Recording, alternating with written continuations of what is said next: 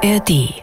Es ist ja fast schon zu einer ja, guten Tradition geworden hier im USA-Podcast, dass wir uns zusammensetzen und über eine neue Anklage gegen den Ex-Präsidenten sprechen. Die Runde hier im Podcast ist dabei zwar immer in einer etwas anderen Zusammenstellung, aber der Mann, um den es geht, ist immer derselbe. Donald Trump. Diese Woche also Anklage Nummer 4. Dabei geht es wieder mal um die Präsidentschaftswahl 2020. Was bedeutet das jetzt? Könnte dieser Prozess Trump ernsthaft schaden oder, ganz im Gegenteil, ihm am Ende sogar helfen, für die Wahl im nächsten Jahr nominiert zu werden? Wir reden drüber. Die Korrespondenten. Reporterleben in Washington. Der Amerika-Podcast von NDR Info.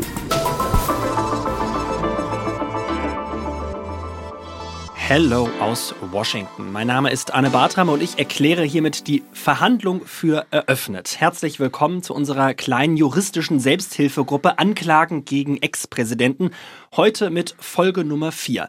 Falls Sie und ihr zwischendurch was verpasst haben und gefühlt schon gar nicht mehr mitkommt, kein Problem, ich nämlich auch nicht. Aber dafür habe ich heute Hilfe an meiner Seite und zwar von Katrin Brandt. Hey.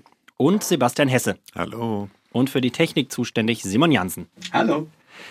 Und wir fangen mal mit einer Quizfrage an und zwar im Jeopardy-Stil. Große Begeisterung hier im Studio. Ich gebe euch jetzt also eine Antwort und ihr müsst mir dann die dazu passende Frage formulieren. Und die Antwort lautet 11.780. Wie viele Stimmen fehlen Trump, um Georgia zu gewinnen? Richtig. Wie viele genau. Stimmen wollte, Wollte Brad Donald- Raffensperger doch nicht organisieren? Genau. Genau, denn diese Zahl spielt auch bei der aktuellen Anklage gegen Trump eine sehr prominente Rolle. Denn es gibt einen Mitschnitt eines Telefonats zwischen Trump und dem obersten Wahlleiter von Georgia nach der Wahl. Und da hat Trump ihn gebeten, diese fehlenden Stimmen zu finden. I just want to find 11,780 votes. Darauf beruft sich ja auch die Anklage unter anderem. Das ist schon heftiger Tobak, oder? Ja, man, wie immer hier kann man es politisch und juristisch sehen. Ne? Also man kann es politisch sehen und sagen, da übt der US-Präsident Druck aus auf einen Landesinnenminister. Man kann es aber auch juristisch sich vorstellen, er sagt, I want to find. Und dann ist halt die Frage, ist das schon justiziabel oder nur die Erklärung eines frommen Wunsches? Ich erinnere mich noch genau, wie das damals war, als diese Mitschnitte veröffentlicht wurden und sich jeder fragte, meine Güte, wie kommt denn dieser Raffensperger überhaupt auf die Idee? Da ruft der Präsident an und der drückt auf Bitte aufnehmen äh, und, und lässt das Ganze mitlaufen und geht damit an die Öffentlichkeit. Das war alles, das war so, so irre, diese gesamte, diese ganze Situation. Nicht nur, dass Trump da angerufen hat, sondern dass da eben in Georgia so eine Handvoll Leute äh, gestanden hat. Die haben alle, ich, ich weiß noch, bei CNN im Fernsehen gesessen und haben gesagt, wir haben Donald Trump gewählt, wir möchten, dass der Präsident wird. Und jetzt macht er sowas. Also die haben sich im vollen, äh, in voller republikanischer Überzeugung gegen den Mann gestellt, der eigentlich ihr Favorit für die Präsidentschaft war. Und sie haben nicht gewackelt und nicht gewankt. Sie sind beschimpft worden. Aber auch der Gouverneur Brian Kemp ähm, hat ganz klar gesagt, bei uns ist nichts Falsches passiert und wir werden auf keinen Fall uns auf irgendwas einlassen, das dazu führen könnte, dass an dieser Wahl rumgedoktert wird. Ja, jetzt Anklage Nummer vier, aber die unterscheidet sich ja deutlich von den Anklagen zuvor, vor allem auch von der letzten, auch wenn es jetzt wieder um die Präsidentschaftswahl geht. Jetzt eben nicht auf Bundesebene, Sebastian. Hier geht es natürlich nicht um den Sturm auf das Kapitol, der sicherlich bei der anderen Anklage im Mittelpunkt stehen wird, sondern hier geht es nur und ausschließlich um das Geschehen im Bundesstaat Georgia, was dort passiert ist und dann eben diesen Ausdruck, den wir gerade gehört haben, als Teil einer größeren Kampagne, wie die Anklage äh, es unterstellt. Und die hat ja doch mit recht drastischen Worten in dieser Woche in Persona die Chefanklägerin Fanny Willis das so formuliert. participation in a criminal enterprise in Fulton County, Georgia, and elsewhere to accomplish the illegal goal of allowing Donald J. Trump to seize the presidential term of office Criminal Enterprise. Und das ist eben das Besondere hier. Es ist ja nicht nur Trump als Einzelperson angeklagt, sondern er als Teil einer unterstellten Verschwörung, einer kriminellen Gemeinschaft. Dazu gehören auch Prominente wie Rudy Giuliani, sein Anwalt, notorisch schon in diesem Zusammenhang, und auch Mark Meadows, eine politischer Weggefährte, nämlich der ehemalige Stabschef im Weißen Haus, ganz oben, High-Rank Politician würde man hier sagen. Und die werden als, sind als Gruppe angeklagt. Wir werden auch als Gruppe sich verteidigen müssen. Und zwar mit einem juristischen Kniff, mit einem Gesetz, das eigentlich mal dazu gedacht war, die organisierte Kriminalität zu bekämpfen, speziell die Cosa Nostra, also die Mafia in Georgia. Und das ist schon harter Tobak. Das war auch eine kleine Überraschung, muss man sagen, in diesem Zusammenhang. Wir haben ja mit dieser Anklage gerechnet, aber nicht damit. Und, und was man eben bei dieser Anklage sieht, wie bei der vorherigen auch und der vorvorherigen auch, dass versucht wird klarzumachen, dass eben Donald Trump nicht mal für sich seine Meinung geäußert hat, sondern dass er ein ganzes Netzwerk von Mitverschwörern äh, um sich herum hatte. Das ist ja schon bei der vorigen Anklage auch deutlich geworden, bei diesen 45 Seiten, als es äh, darum ging, dass Donald Trump eben aktiv versucht hat, im Rahmen einer kriminellen Verschwörung, wie es in der Anklage heißt, äh, diese Wahl zu kippen, was dann am Ende eben im Sturm aufs Kapitol als letztes, als letzte Möglichkeit gemündet ist. Aber er war eben nicht alleine, sondern er hat Leute angestiftet, Sachen zu machen, die, von denen klar war, dass es gegen das Gesetz verstoßen würde. Und ähm, ja, das ist die große Frage. Wird Ihnen das gelingen, genau diese, diese, diese Folge, diesen Entwicklungsstrang äh, nachzuweisen? Und es gibt viele Leute, die sagen, dass diese Geschichte in Georgia, weil sie eben auch so gut dokumentiert ist, die möglicherweise stärkste Anklage ist, äh, die wir bis jetzt erlebt haben. Am Anfang, als ich das zuerst gehört habe, hat mich das so ein bisschen an diesen äh, Fall Al Capone erinnert. Also, dass man so ein bisschen versucht, ne, der ja nicht irgendwie wegen seiner Mafia-Tätigkeiten am Ende gestolpert ist, sondern eben wegen Steuerhinterziehung. Also ein, ein Gesetz, wo man jetzt erstmal denken könnte, hä, das auf diesen Fall anzuwenden, ähm, ja angewendet wird oder die, die Anklage sich darauf beruft. Insgesamt 19 Angeklagte haben wir. Was müssen wir uns denn da vorstellen, dass dann da irgendwie 19 Leute mit Anwälten rumsitzen? Also wie, wie soll denn so ein Mammutverfahren überhaupt ablaufen? Also das Landesrecht jetzt auseinander zu klambüstern, würde diesen Podcast sicherlich zum Explodieren bringen. Das ist, glaube ich, den meisten Beteiligten auch noch nicht ganz klar, ob jetzt alle gemeinschaftlich erscheinen müssen mit ihrem Heer von Anwälten, ob sie Person für Person dort sind äh, und mit ihren Repräsentanten mit denjenigen, die sie vor Gericht repräsentieren. Ich glaube, das sind so, so Feinheiten in der Organisation, die erst nochmal festgelegt werden müssen. Klar ist, dass die Anklage sich bemüht, es möglichst schnell über die Bühne zu bekommen. Und da setzt er dann auch wieder Kritik an, dass ja die Kritiker all dieser Verfahren sagen, die kommen jetzt zu diesem Zeitpunkt nicht zufällig, sondern weil sie wohl platziert sind, rechtzeitig vor Beginn der Vorwahlen, um dem Kandidaten Trump zu schaden und dann möglicherweise auch dem Präsidentschaftskandidaten. Was aber besonders ist in Georgia, dass ja wohl dort Kameras zugelassen sind im Gericht. Also das heißt, das wird natürlich auch spannend, ob wir dann sehen werden. Möchten wir das? Möchten wir das? Ich möchte das nicht. Das kann, das kann nur, das kann nur verheerend sein. Also wir, wir wissen ja, wie Prozesse ablaufen. Stichwort Johnny Depp und Amber Heard, äh, wie das inszeniert war, wie da ähm, wirklich für die Kameras und für die Zuschauer gearbeitet wurde und wie natürlich äh, umgekehrt über Social Media dann zurückgespielt wurde, wie das wahrgenommen wurde. Also das ist ich, mich gruselt die Vorstellung, dass das ähm, tatsächlich übertragen wird. Auf der anderen Seite ist klar, es gibt ein Rieseninteresse daran und die Leute werden vor dem vor dem äh, vor den Bildschirmen kleben oder vor ihren Endgeräten, wo auch immer sie das angucken. Das ist aber genau die Frage, ob denn das passieren wird, also ob die Leute sich da wirklich so sehr drauf fokussieren. Denn ich versuche ja für den Podcast hier immer mal wieder Leute auf der Straße hier in Washington zu fragen, was sie eigentlich davon halten. Das habe ich heute versucht. Ich bin eine Viertelstunde Stunde lang hier durch Georgetown gelaufen, habe Leute darauf angesprochen und ich habe wirklich das erste Mal keine einzige Antwort bekommen, weil alle Leute, die ich gefragt habe, sobald ich gesagt habe, hier Trump-Anklage, mit dem Kopf geschüttelt haben, weitergegangen sind und äh, gesagt haben, sie haben keine Lust oder überhaupt nichts mehr dazu gesagt haben. Und das hat mich doch etwas schockiert, überrascht. Es ist natürlich jetzt nur eine Momentaufnahme innerhalb von einer Viertelstunde hier bei, muss man auch sagen, hohen Temperaturen, bei der Mittagshitze. Aber trotzdem schon heftig, oder? Also mein Eindruck war, dass auch so ein bisschen es die Leute satt haben, oder? Ja, vor allem muss man ja hier sehen, dass wir im Prinzip ja schon einen Prozess in diesem Zusammenhang, Prozess im weiteren Sinne, im Fernsehen haben verfolgen können, und zwar mit einer gigantischen Coverage. Und das war das zweite Amtsenthebungsverfahren gegen Trump, wo es ja schon um den gleichen Gegenstand gab, wo es noch viel mehr Möglichkeiten gab, seitens der Anklage das Telegen zu inszenieren. Man erinnere sich an diese tagelangen Debatten im Kongress, wo dann Filme zugespielt wurden, natürlich dieses eindrucksvolle Filmmaterial vom Sturm auf das Kapitol selber, aber eben auch die Zeugenaussagen und all das. Also wir haben ja hier schon 24 Stunden Fernsehprogramm zu diesem Themenkomplex gehabt, sehr eindrucksvoll und mit den Reaktionen, die erwartbar waren, dass eben diejenigen, die Trump ohnehin nicht wohlgesonnen sind, also eher das nennen wir es mal der Einfachheit halber linkere Amerika, das sich voll bestätigt sah und äh, den Nachweis erbracht sah, dass es sich um eine große Konspiration gehandelt hat, von langer Hand vorbereitet mit all diesen Einzelbausteinen, um die es jetzt geht, Sturm auf das Kapitol, die Aktion mit äh, dem Wahlleiter in Georgia und, und, und.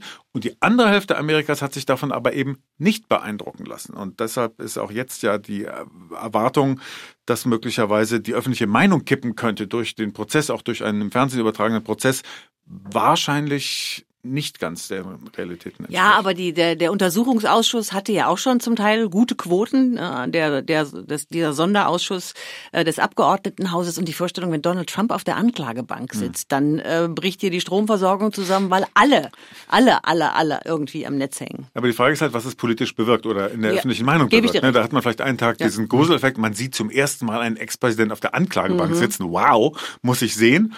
Aber was macht das mit mir? Ne? Mhm. Macht es was? Und wie nachhaltig ist ja. das, was es mit mir ja. macht?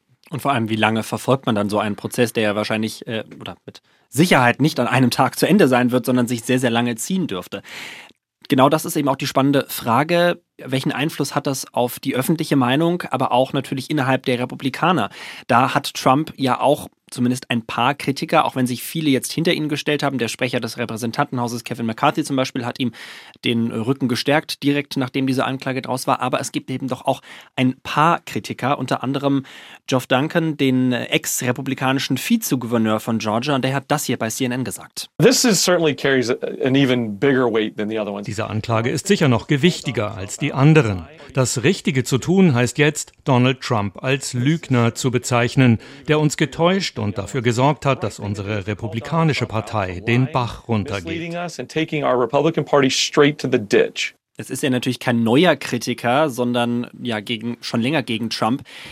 Besteht denn, meint ihr, irgendwie die Chance, dass sich jetzt doch noch ein paar Leute innerhalb der Republikaner gegen Trump aufstellen, auch gerade jetzt in den Vorwahlen, oder ist das alles schon geritzt? Ich würde sagen, vorerst nicht, weil man muss sich ja erstmal in einen, sagen wir mal, einen Otto-Normal-Republikaner oder Republikaner-Wähler hineinversetzen, ja. Die haben im Moment das Gefühl, dass Joe Biden dieses Land an die Wand fährt. Auf einer ganzen Reihe von Politikfeldern. Deren oberstes Ziel ist es, nach vorne zu gucken, in die Zukunft und die Wiederwahl von Biden zu verhindern, einen Regierungswechsel sich zu wünschen, ja. Und dann kommt natürlich erstmal die Überlegung, wie kommt der am ehesten zustande? Und positioniert man sich aus einer solchen Position heraus gegen den bisherigen ja Frontrunner, wie man hier sagt, also aussichtsreichsten Kandidaten für die republikanische Präsidentschaftskandidatur. Das ist ja quasi schon politischer Selbstmord, das zu tun. Ne? Und was wir eben gehört haben, war eine Stimme aus Georgia. Da sind die Verhältnisse natürlich noch anders, weil Georgia sich natürlich auch in seiner Eitelkeit gekränkt fühlt durch diese Attacken. Ne? Aber ich glaube, der große republikanische Mainstream, das gilt für die Funktionäre gleichermaßen wie für die Wählerschaft, ist im Moment deswegen zurückhaltend und vorsichtig, weil man die eigenen Wahlchancen für, das, für die Zukunft nicht beschädigt sehen will. Wir wechseln jetzt von Georgia nach Iowa, da warst du, Katrin, vor kurzem unterwegs und zwar auf einer sehr lustigen Veranstaltung. Das hat zumindest den äh, Eindruck, wenn ich hier sehe, wie du bei unseren morgendlichen Konferenzen, die wir immer über ein Videoportal führen, immer da sitzt mit so einem kleinen Plüschtier, einer Plüschkuh und die immer genau. sehr, sehr stolz äh, nach, nach ja. vorne hältst. Ich habe mir einen Mitbringsel von der Iowa State Fair mitgebracht, also einer gewaltigen Landwirtschaftsmesse in Iowa. Drei Millionen Einwohner in Iowa, eine Million Besucher. Da kommt also ziemlich viele von denen vorbei. Und der Star dieser Landwirtschaftsmesse ist seit ungefähr 100 Jahren schon eine Kuh aus Butter, die Iowa Butter Cow. Die ist nicht massiv aus Butter, sondern ähm, äh, die Butter wird auch tatsächlich nur auf ein Holzgerüst. Ich kann da sehr lange drüber erzählen. Ich fasse es kurz auf ein Holzgerüst aufgespachtelt, aber das ist sozusagen parteiübergreifend äh, das Objekt, das alle sehen wollen, egal ob Republikaner oder Demokraten oder alt oder jung. Ähm, die ähm, Butterkuh bei der Landwirtschaftsmesse in Iowa ist ein äh, parteiübergreifend generationsumspannendes Objekt, das alle lieben. Ist ja auch schön in diesem, wenn wir Land, wo wir so oft über die Spaltung reden, Genau. sich doch alle wenigstens auf eine Kuh aus Holz und Butter irgendwie einigen Ganz können. genau, ganz genau. Aber auch da hat ja die Politik eine große Rolle gespielt. Oh ja, die Iowa State Fair hat eine, eine Besonderheit. Äh, Vor wichtigen Wahlen kann man da fast alle Präsidentschaftskandidaten und Kandidatinnen der USA besichtigen, denn Iowa ist der Staat, an dem am 15. Januar zum ersten Mal Vorwahlen abgehalten werden. Das ist alles nicht so richtig wichtig, denn Iowa mit seinen drei Millionen Einwohnern wird natürlich nicht entscheiden, wer am Ende Präsidentschaftskandidat für die Republikaner beispielsweise wird, aber es ist halt symbolisch, wer da gewinnt, hat auf jeden Fall schon mal eine gute Startposition. Und wenn da diesmal so viele gekommen sind, also an diesem Wochenende, an dem ich da war, waren alleine zwölf Präsidentschaftskandidatinnen und Kandidaten da. Ähm, die wollen natürlich alle erstmal verhindern, dass Donald Trump sich schon in Iowa richtig weit absetzt. Donald Trump ist tatsächlich auch vorbeigekommen bei dieser Messe. Wir können mal kurz reinhören, wie sich das angehört hat. Stay strong. We are going to win big and we're going to make it great again. Thank you very much. Thank you. Also viel Jubel. Er ist, äh, das ist, muss man sich so als Bierbar vorstellen, in der er da vor einem hellen Fenster stand. Man hat ihn nicht gut gesehen, man hat ihn nicht gut verstanden. Die Leute haben sich gedrängelt. Er hat so ein paar Allgemeinplätze gesagt, ne, seid stark, wir werden groß gewinnen äh, und Amerika wieder groß machen und dann ist er wieder abgerauscht. Aber das hat schon gezeigt, der Mann zieht halt einfach immer noch. Wie muss ich mir denn sonst so die Stimmung dort vorstellen auf so einem Riesen-Event und vor allem das Wichtigste natürlich mit in Amerika, was gibt's zu essen? Die Besonderheit bei dieser Messe, was das Essen angeht, ist, dass alles in einem süßlichen Teigmantel frittiert und auf ein Spießchen gesteckt wird, also sozusagen am Stiel gegessen wird. Ähm, es gibt da gar keine, habe ich dann mir hinterher festgestellt, gar keine äh, Messer und gar keine Gabeln, sondern es wird alles auf der Faust äh, gegessen. Und ähm, Ron DeSantis, das war natürlich einer, der da nicht fehlen darf, der möchte ja Donald Trump äh, vom Throne kippen, hat dann äh, bei einem äh, Interviewtermin Folgendes gesagt. But going into here, the, my, my favorite food between my kids and I, we always do the fried Oreos. And so Yay. I'll probably do that again. Can't, you can't go wrong with anything on a stick. So lots of options here. Das ist die Gouverneurin von Iowa, Kim Reynolds, die sagt, man kann nichts verkehrt machen, wenn man etwas auf einem Spießchen oder auf einem Stiel isst. Und Ron DeSantis sagt, er und seine Kinder gucken sich immer oder essen immer die Fried Oreos an. Das sind diese ne, schwarz-weißen Kekse, die werden dann auch mit einem Teig. Ich habe es probiert, ich habe zwei geschafft und dann war Feierabend. Ich glaube ja, das ist alles für den menschlichen Verzehr nicht geeignet. Aber die Leute essen es wirklich in großen Mengen. Du hast auch ein Bild geschickt bei uns in unserer Korrespondentengruppe von der Salatbar. Beschreibe doch mal, wie die aussah. Ja, es gibt eine Salatbar. Ist es mir, ich habe gefragt, gibt es auch was Gesundes hier? Und die Salatbar ist oben rechts hinter der Butterkuh. Und äh, das war ein ähm, sehr verwaister Stand, äh, wo Leute sich einen kleinen Obstsaft abgeholt haben. Da waren noch weniger Leute als bei den Damen, die frittierte Heuschrecken angeboten haben, um es mal so zu sagen. Es ist schon alles, es ist schon alles ein bisschen bizarr, aber die Leute gehen dahin und die machen das gerne. Es gibt auch viel Vieh. Man kann sich auch wirklich richtige Kühe angucken. Die werden dann geföhnt und gestriegelt und ähm, die Schweine sehen aus wie Preisboxer, die Lämmer sehen aus wie Pudel. Also was man sich so vorstellen kann auf so einer Landwirtschaftsmesse. Wie muss man sich die Stimmung dort aktuell vorstellen? Ist da irgendwie heile Welt? Alle kommen irgendwie zusammen, egal Republikaner, Demokraten? Oder ist das schon wirklich sehr dann doch so in, in eine Richtung, wenn du jetzt gesagt hast, dass da auch die ganzen republikanischen Präsidentschaftskandidaten natürlich da vor Ort waren? Also das muss man sich so vorstellen, diese Kandidaten kommen zu einer, äh, zu einer winzig kleinen Bühne, die heißt Soapbox, also Seifenkiste und sehr viel größer ist die tatsächlich auch nicht. Das Ganze wird von der Lokalzeitung organisiert und da haben die 20 Minuten Zeit zu erzählen. Mehr nicht. Die können sich Fragen stellen lassen, sie können einfach durchlabern. Ähm, aber sie haben eben die Möglichkeit, wirklich in Kontakt mit Leuten zu treten. Die sitzen dann so auf so Klappstühlchen in der prallen Sonne vor ihnen.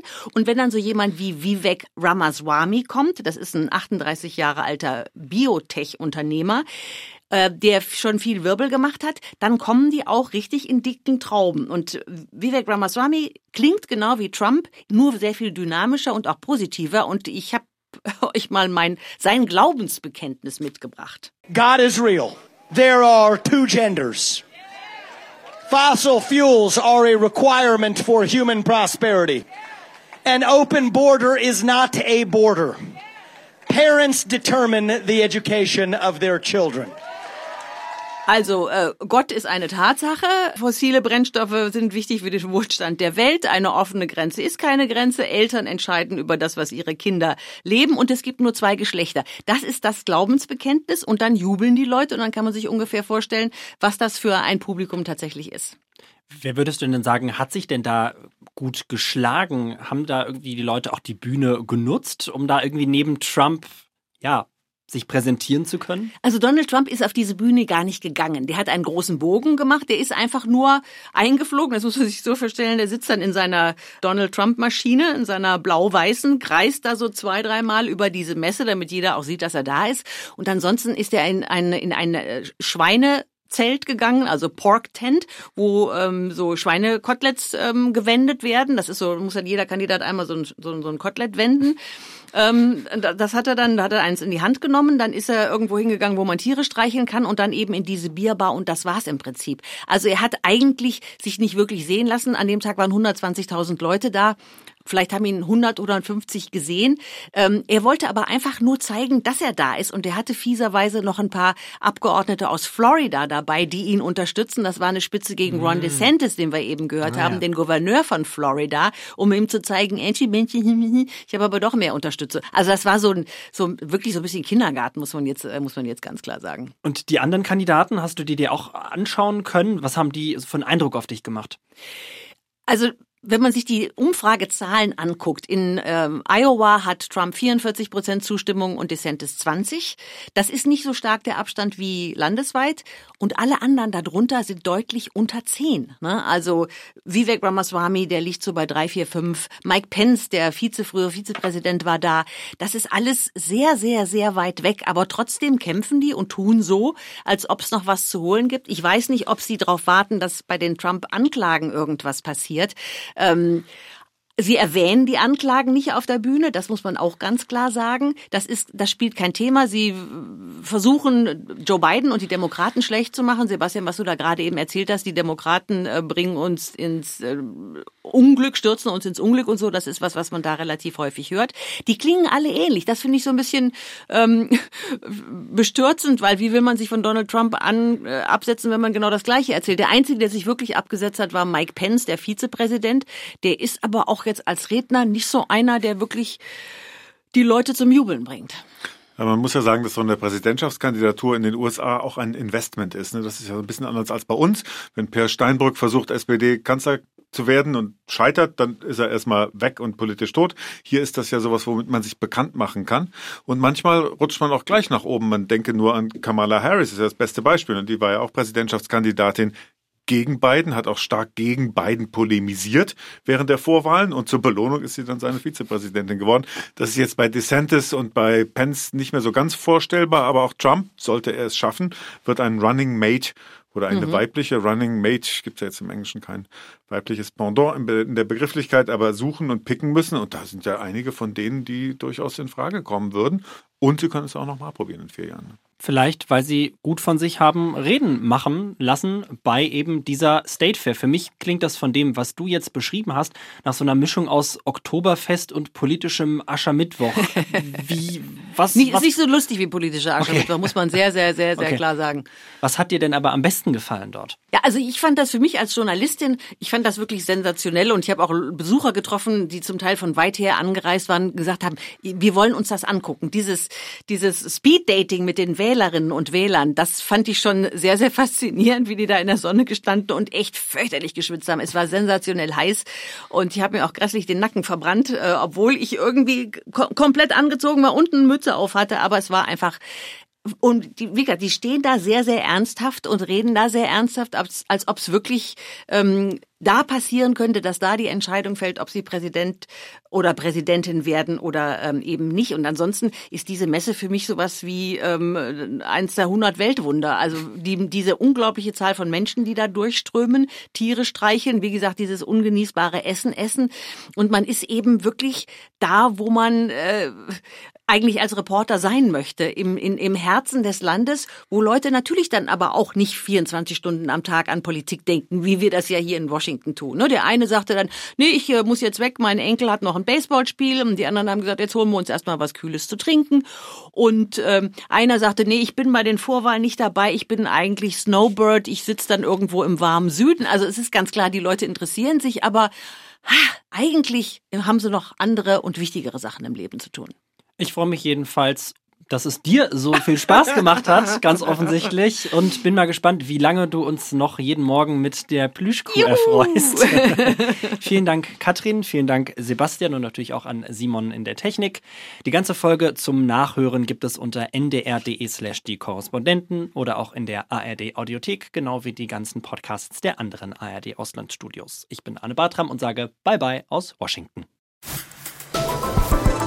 Die Korrespondenten. Reporterleben in Washington. Der Amerika-Podcast von NDR Info. Hallo, hier sind Christine Hartauer und Philine Sauvageau von Was geht, was bleibt, dem SWR2-Podcast für Zeitgeist, Debatten, Kultur. Wir sprechen alle zwei Wochen über ein Thema, das gerade viel diskutiert wird. Wir wollen wissen, wieso regt uns das gerade so auf? Warum beschäftigt uns das? Und wir sind nicht nur gerne auf der Metaebene, wir fragen uns auch, was bleibt denn davon auf lange Sicht? Wie prägt uns diese Entwicklung und bestimmt unsere Zukunft? Genau, ein Thema von uns wie sprechen wir über das Bankenwesen und damit auch die Finanzkrise? Also wie erzählt man überhaupt in Filmen und in Medien von etwas so Komplexem wie einer Bank, die pleite geht? Oder inwiefern bleiben Kriegstraumata, wie sie gerade in der Ukraine entstehen, auch in den Körpern der Menschen und werden an spätere Generationen weitergegeben, die selbst gar nicht am Krieg beteiligt waren? Das alles diskutieren wir immer mit den Menschen, die mitten im Thema sind, die persönlich betroffen sind oder die Profis Profis auf dem Gebiet sind. Was geht, was bleibt, hört ihr alle 14 Tage freitags in der ARD Audiothek. Und überall, wo es Podcasts gibt.